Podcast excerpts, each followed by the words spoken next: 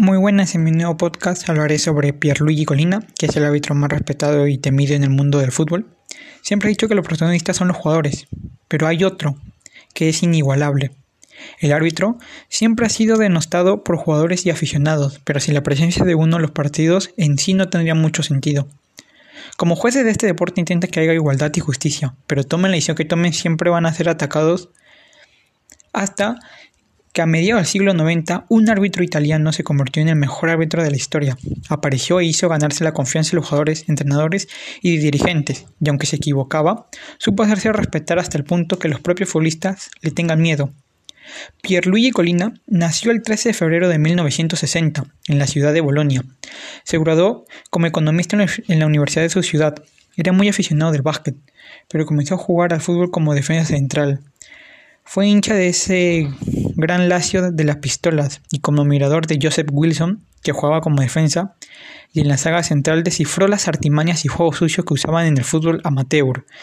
Y decepcionado con todo aquel mundo alejado del espíritu del deporte, decidió tomar un curso de arbitraje en 1977.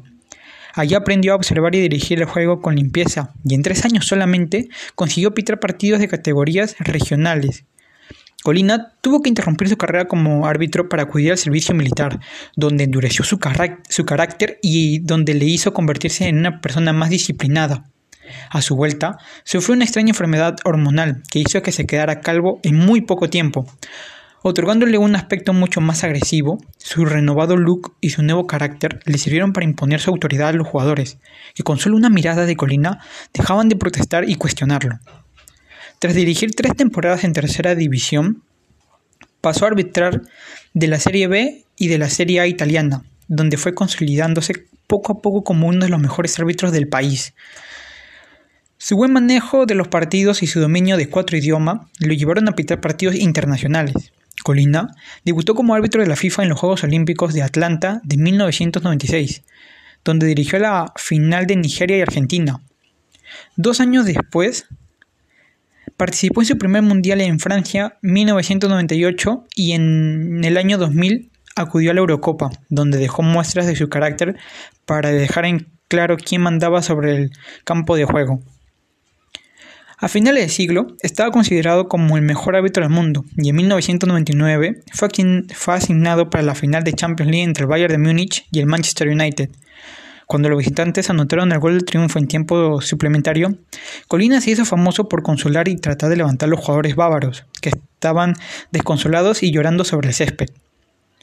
Pero el gran reconocimiento para el colegiado italiano llegaría en el Mundial de Corea y Japón de 2002, donde, en un torneo salpicado por los escándalos arbitrales, Colina destacó por sus grandes actuaciones y sería designado para dirigir la gran final entre Brasil y Alemania, el italiano dirigió de forma impecable el partido, mostrando las dos únicas amarillas del primer tiempo y finalizando el partido sin recibir ni una sola protesta de los jugadores. En la entrega de medallas, todo el estadio ovacionó al juez italiano, que como premio se llevó el balón con el que se jugó aquel partido. La personalidad de Pierluigi Colina le convirtió en el árbitro más reconocido y famoso del mundo, llegando a realizar muchísimos comerciales y ser el protagonista de la portada de uno de los videojuegos más emblemáticos de la época, Pro Evolution Soccer.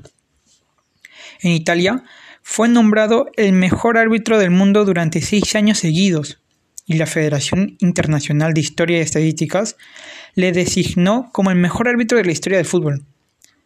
En toda su carrera como árbitro mostró 1.445 amarillas y 158 tarjetas rojas. En el año 2005, Colina alcanzó los 45 años, que le obligaban a jubilarse, pero como reconocimiento a su trayectoria, Colina recibió permiso para arbitrar dos años más, pero tras un conflicto con una marca que patrocinaba al Milan, tras 28 años de carrera, no podía aguantar que dudaran de su honestidad.